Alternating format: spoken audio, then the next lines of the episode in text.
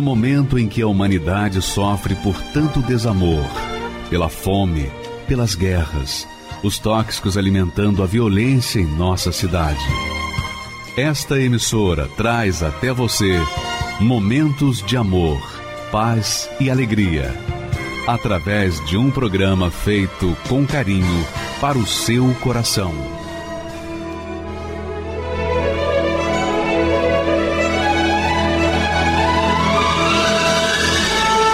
E agora, com você, a Palavra Amiga do Bispo Macedo.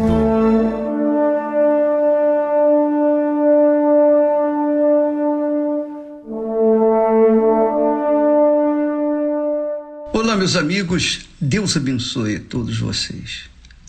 E só o Espírito Santo, o Espírito de Deus, somente o Espírito Santo é capaz de nos fazer entender a Sua palavra, ter atenção para com a Sua voz poderosa. Só o Espírito Santo é capaz de nos dar o entendimento da Sua palavra. Porque não adianta você conhecer a palavra sem o entendimento que o Espírito Santo dá. Se você conhece a palavra, mas não tem entendimento, você vai ser igual o papagaio. O Senhor é meu pastor, nada me faltará. A minha graça te basta. Aqueles versículos chaves que as pessoas usam a três por dois, a revelia, mas não entende nada daquilo que estão professando, como papagaio. Então, que ele, o Espírito Santo, o Espírito que guia, que nos guia em toda a verdade, venha guiar o seu entendimento para você compreender. Veja só, nós falamos sobre o amor de Deus durante essa semana. Nós falamos sobre o amor de Deus que sobreexcede todo o entendimento. Só quem tem o Espírito Santo entende, entende a expressão mais profunda de Deus, que é o amor. Eu falei ontem, eu não gosto muito de falar de amor porque as pessoas confundem o amor de Deus com o amor desse mundo. Então, é óbvio que quando acontece isso, elas não entendem nada, infelizmente. Mas o amor de Deus é tão profundo, tão grande, tão imenso, que só o Espírito Santo para clarear, para levar as pessoas a esse entendimento da profundidade que é o amor de Deus. Sabe lá que aqui é isso? Você tem um filho, um único filho, um único filho, e você pegar o seu filho e colocá-lo no altar, no sacrifício, para salvar gente, a maioria, a maioria das pessoas desse mundo, a maioria que desdém, que não quer nem saber aí de Deus ou das coisas de Deus. Você sabe lá o que, que é isso? Você sabe lá o que é que você colocar o seu filho, o único filho, na fogueira ou no sacrifício, no altar? Em favor das pessoas que vão rejeitá-lo? Não. Isso é, humanamente falando, incompreensível. Só o Espírito Santo para fazer-nos entender essa grandeza. Quer dizer, um amor incondicional. Um amor incondicional, mas um amor justo porque no que ele ama, esse amor dele cobra a justiça. Exatamente isso. Então é um amor unido com o que é justo. Não é um amor aleatório. É um amor que segue com o que é justo, com o que é certo, com o que é o ordeiro, com que é disciplinado, Por isso que Deus criou o homem e depois criou a mulher e fez os dois uma só carne. Uma só carne, um só corpo, para que este casal viesse se multiplicar e encher a terra. Mas dentro da justiça, da ordem, da disciplina, não dentro do que aconteceu. A bagunça que se transformou esse mundo por causa do pecado. Então, amiga e amigo, eu penso no julgamento de Deus quando ele sentar no trono do julgamento, ele está sentado no trono do amor, da salvação. Mas ele vai sentar no trono, digamos assim, de julgamento, juízo. E ele vai julgar um por um, de acordo com o que ele deu para cada um de nós. Então, essa é a expressão maior do amor de Deus. É um amor com justiça, com o que é certo, com a disciplina, com o que é perfeitamente justo. Então, quando se fala em amor de Deus, as pessoas não têm ideia de que esse amor envolve a justiça, porque Deus é justiça. Ele é amor, mas é justo. Qualquer tipo de amor que foge da injustiça não é amor, é egoísmo. Qualquer tipo, qualquer expressão de amor que foge do que é certo, do que é correto, do que é íntegro, não é amor. É o contrário do amor. Então, vê que no texto sagrado que Jesus falou, foi o próprio Senhor Jesus quem disse: porque Deus amou ao mundo, amou o mundo de tal maneira, de tal maneira que deu, deu o seu filho unigênito seu único filho, unigênito, quer dizer, único filho. Deus só tinha um filho, Jesus Cristo. Mas ele deu o filho dele para quê? Para que todo que nele crê não pereça. Não pereça, não vá sofrer a eternidade no inferno juntamente com Satanás e seus demônios. Então ele deu o filho dele, fez o que era mais doloroso, mais justo, justo. Ele deu o filho dele para que todo aquele que nele crê não pereça, mas também tenha vida eterna. Então, quando uma pessoa se prevalece desse amor, o amor de Deus, para viver na baderna, na esculhambação, desculpa as expressões, mas a gente tem que falar a palavra certa para que as pessoas venham entender com clareza.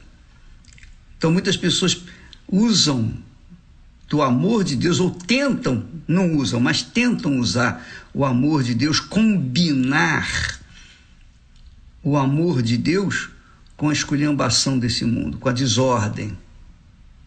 E ainda tem a maior cara de pau de cobrar justiça.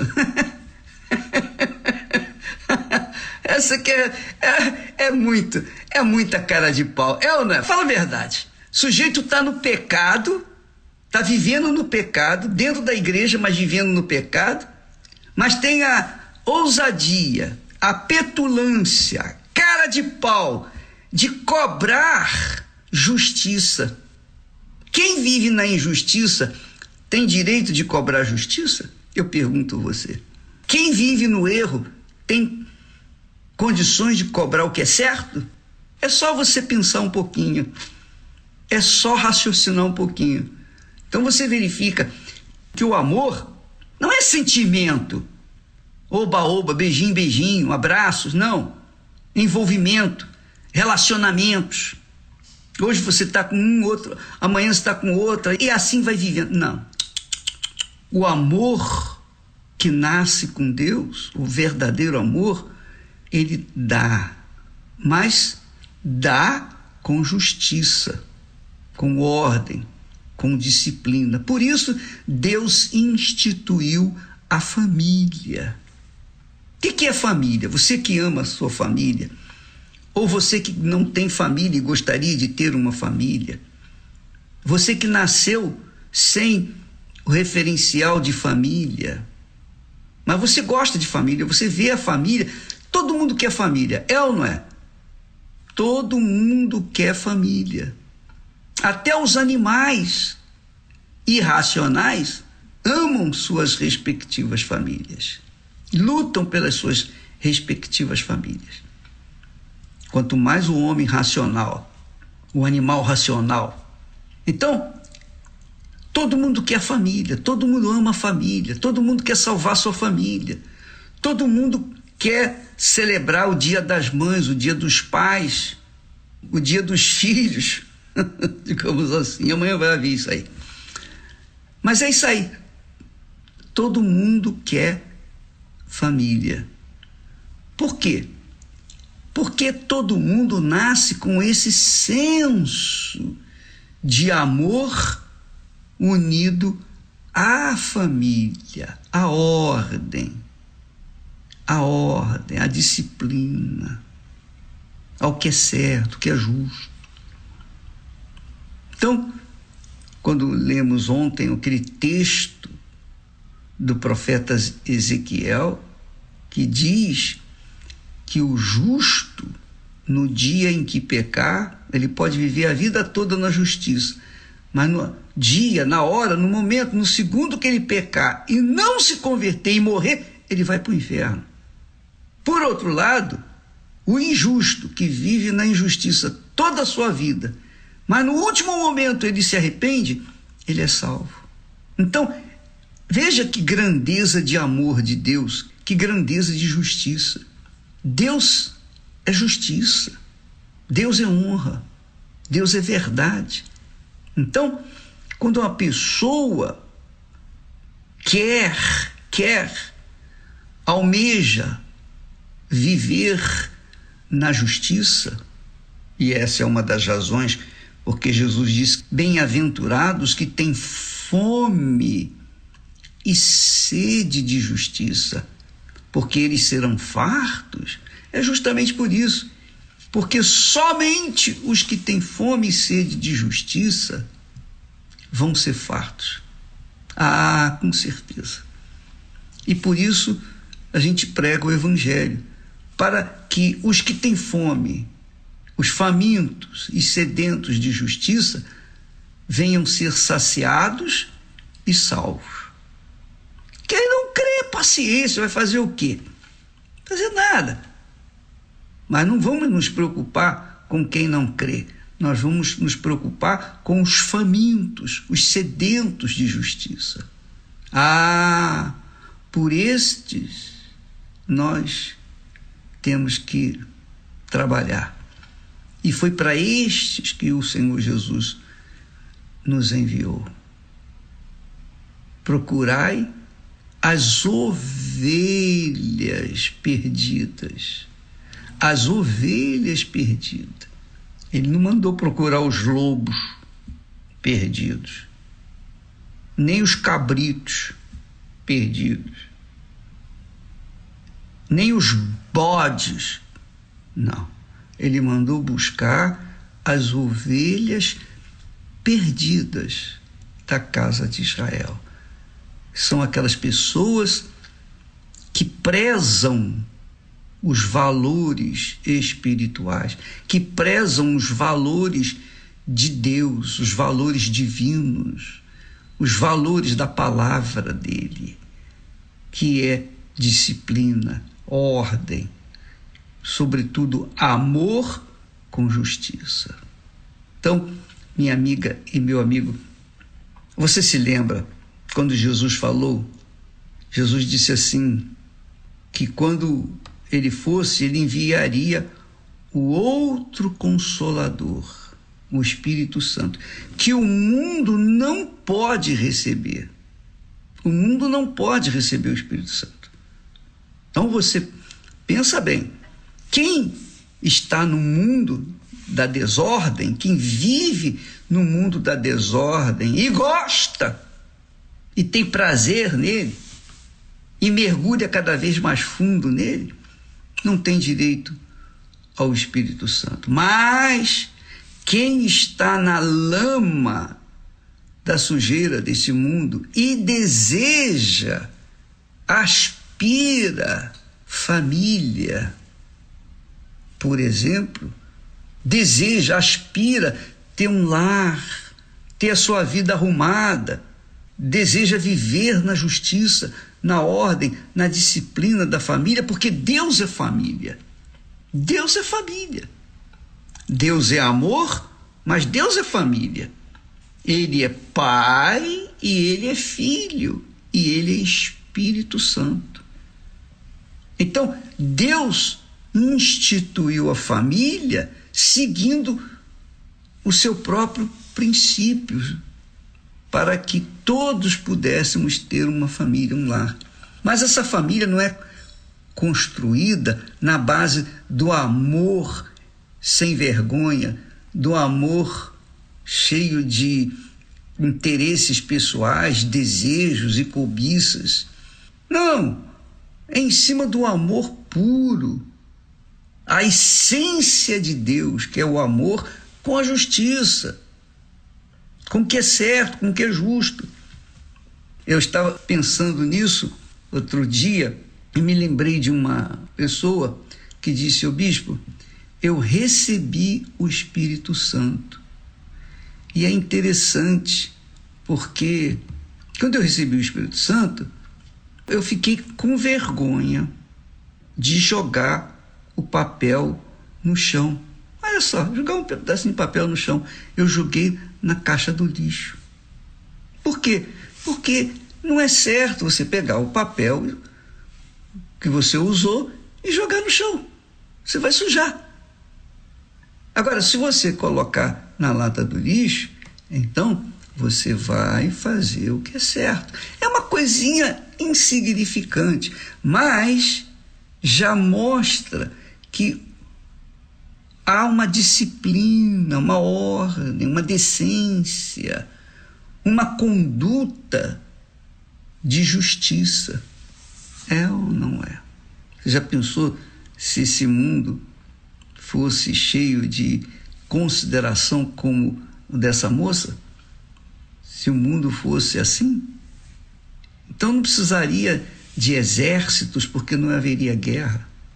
Não precisaria de polícia, porque não haveria bandido ou coisa dessa natureza. Não. Você já pensou?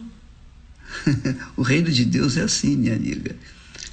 O reino de Deus não é comida nem bebida, mas é paz, é vida no Espírito Santo. Já falei demais.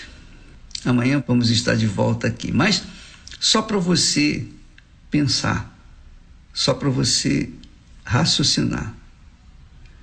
Preste atenção.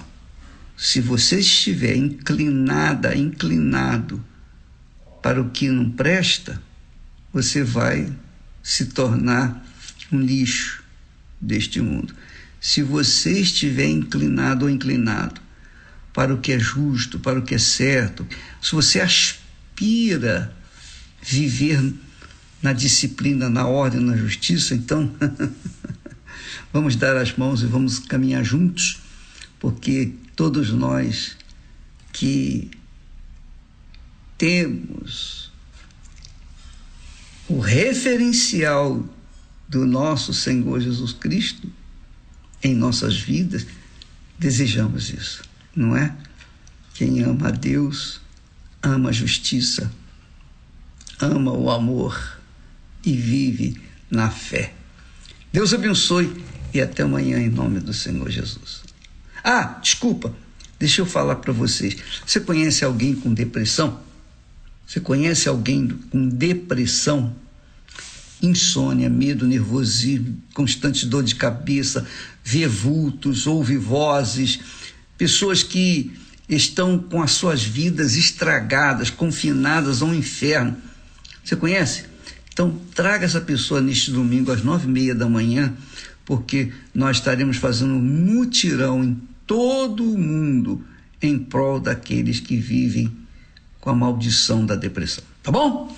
Por favor, tragam, invista, faça um favor a alguém e, sobretudo, a Deus que quer salvar essa gente. Deus abençoe e até amanhã. Amém. Quem sou eu para merecer tão puro amor? Quem sou eu para ser a imagem do meu Deus? Quem sou eu para ter a mão que me segura? Sou tão pobre criatura. Meu nome é Ingrid e hoje eu vim contar a dor da alma de uma pessoa que foi rejeitada. Eu venho de um lar destruído, no qual eu vi o meu pai indo embora de casa, ainda muito nova, e abandonando a minha mãe, eu e mais meus três irmãos. E nisso, sem ter condição, a minha mãe para estar tá criando a gente desempregada, a solução que ela tinha encontrado foi colocar a gente para vender chocolate na rua, eu e os meus três irmãos. Então daí começou a minha frustração, aquela aquele sentimento de abandono, de ver o meu pai tendo embora de casa e vendo minha mãe colocar a gente naquela situação. E assim eu fui desenvolvendo raiva, Daí eu passei a ser uma criança muito depressiva e muito amargurada. Essa dor dessa rejeição foi se transformando em raiva e esse ódio só foi crescendo contra minha mãe. Por conta daquele desprezo, das palavras de maldição, eu passei na minha cabeça tentar matar ela dormindo. Foi quando uma noite eu peguei, esperei ela pegar no sono para pegar a faca e matar ela dormindo na cama. E foi quando, depois de outras surras, eu cheguei a parar num conselho tutelar, onde eu fiquei dentro de um abrigo. E nisso só foi me frustrando mais. E a depressão só foi crescendo, o vazio, a amargura. A minha vontade era de morrer. Se eu morresse, ia acabar e nisso foi quando eu fugi de dentro desse abrigo e voltei para dentro da minha casa depois de ter ouvido uma palavra lá dentro. Olha, não tem jeito para você. E daí foi quando eu comecei a envolver com mais amizade. Então, se juntava com uma turma de amigos e à noite ia para os pontos de ônibus fazer furto com as pessoas que estavam vindo do serviço, chegando da escola. Tudo era por prazer, para se sentir um pouco melhor, para tentar é, tentar abafar um pouco aquela dor que eu sentia. Não entendi o porquê eu sentia aquela tristeza, aquele choro, aquele choro dolorido que eu vivia nas madrugadas. Então foi quando numa noite, numa festa, eu cheguei a usar lança e misturei isso com bebida. E foi quando eu perdi a consciência. E quando eu voltei à consciência, eu estava dentro de uma casa com pessoas que eu não conhecia. Então foi quando eu sofri o abuso. O meu fundo de poço foi quando eu subi naquele parapeito para se matar. Porque eu não tinha, não, não via mais, não via mais solução para mim. Então foi quando eu subi naquele parapeito para se jogar, não consegui se jogar dali. Peguei remédios, cartelas de remédio, ingeri, nem sono me deu. Peguei a faca para cortar os pulsos, também não cortava. Então foi quando eu sentei numa esquina e eu lembro que eu olhei para o céu e falei: por que eu tô passando por isso? Se o Senhor existe, por que eu sofro desse jeito? Eu não pedi para nascer. Eu não pedi para ter essa vida que eu tô tendo. E foi quando eu me lembrei da, da Igreja Universal. Naquela noite na igreja, eu sentei no salão esperando começar a reunião, estava sozinha e eu olhava para aquele altar e eu só chorava. Chorava, chorava. E quando deu início à reunião, eu saí dali outra pessoa. Eu saí no meio da rua e eu falava comigo mesmo, rindo, rindo e falava assim: "Olha, parece que eu vou voar, parece que eu vou voar", porque todo aquele peso que eu carregava comigo, ele tinha sido tirado e eu não, nem não entendia. E foi ali que começou a minha caminhada da fé. E no domingo eu voltei a assistir a reunião. Aí eu passei a participar das reuniões de sexta-feira de libertação. Passei a ler o livro Orixás, Caboclos e Guias. E ali eu comecei a entender o causador daquele sofrimento todo da onde que vinha todo aquele sofrimento.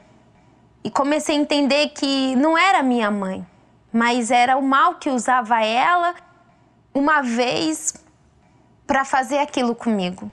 Eu entendi que eu tinha que perdoar. Eu tinha que perdoar a minha mãe.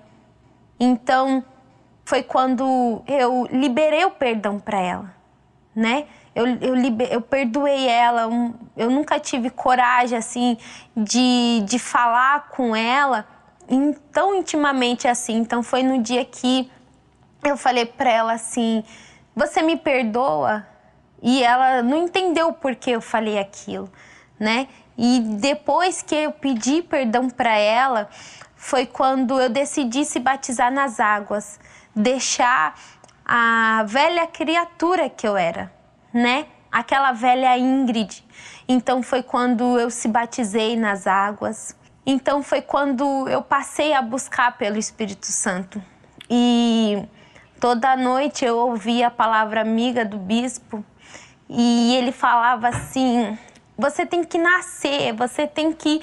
Eu lembro de uma que me marcou muito, que ele falava assim: você tem que ter o DNA tem que ter o DNA de Deus. Se você não, não tiver o DNA dele, se você não nascer de novo, você não, não, vai, ser, não vai ser salva, não vai, não vai até o fim. Então foi numa vigília.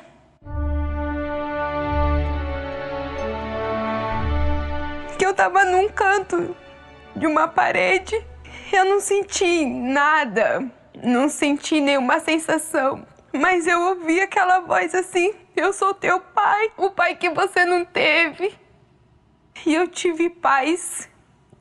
Ali naquela madrugada eu soube o que era ter paz. Eu tive uma segurança que eu não estava mais sozinha, que eu não era mais só, mas tinha alguém comigo. E depois daquele dia, tudo foi diferente na minha vida.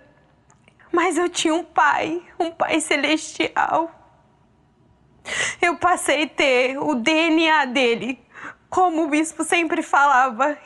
Não tem como explicar. Não tem nenhuma sensação, não tem algo que você consiga explicar o que é o Espírito Santo. O que é ter vida dentro de você, aquele buraco que eu tinha dentro de mim, eu não sei mais o que é isso. Aquela Ingrid que era rancorosa, que tinha mágoas, ódio. Hoje eu sou uma Ingrid que sei perdoar. Eu aprendi a perdoar. Eu tenho paz dentro de mim. Eu durmo à noite.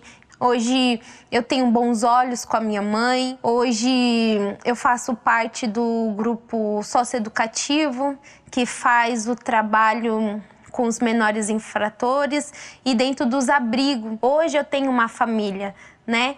Aquela Ingrid que invejava a família dos outros, hoje eu tenho a minha família que está na presença de Deus. A minha mãe hoje está na presença de Deus.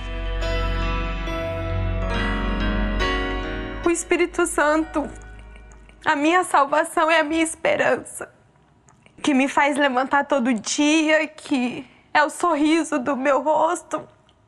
A quem já perguntou para mim, você só vive rindo. Mas é por causa do Espírito Santo. Ele é a minha alegria, ele é o meu consolo, é o meu amigo.